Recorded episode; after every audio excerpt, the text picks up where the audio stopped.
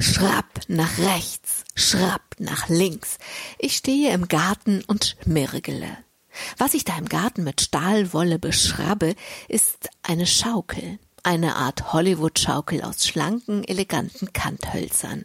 Die Schaukel war ein Hochzeitsgeschenk der Freunde meines Mannes und in den ersten Jahren, damals wohnten wir noch nicht am Niederrhein, habe ich sie gehegt und gepflegt, auseinandergebaut, geschmirgelt, geölt und wieder zusammengebaut. Dann kam der ungewollte, ungeliebte Umzug. Nach dem ersten Trauerwinter über alles, was ich hatte zurücklassen müssen, riss ich mich zusammen. Schließlich war das hier die Kindheit der Kinder und das Wichtigste in der Kindheit ist das Gefühl, die Stimmung, in der die Kinder aufwachsen. Gemeinsam mit meinem Mann machten wir uns ans Werk, machten aus Haus und Garten ein Zuhause. Ein bisschen stolz baute ich die Schaukel wieder auf, aber passend zum Grau, das ich über unseren Umzug für mich gelegt hatte, verdarb die Schaukel innerhalb eines Sommers.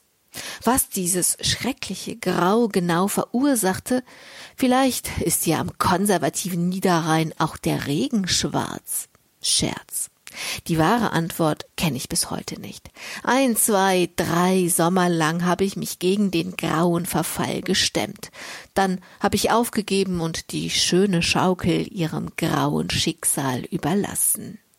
Bis vor ein paar Wochen. Als die Corona-Pandemie im März über uns alle hereinbrach, habe ich mich zum ersten Mal nach langer Zeit wieder im Garten umgeschaut also wirklich richtig hingeschaut. Und plötzlich war mir, als sähe ich unseren Garten zum ersten Mal. Der Rasen, der schon lange kein Rasen mehr ist, sondern eine Wiese, die keiner mähen will, damit die Bienen sich am Klee laben können. Die Blumen und Kräuter in den schmalen Beeten, in denen seit Ewigkeit kein Unkraut gejätet wurde.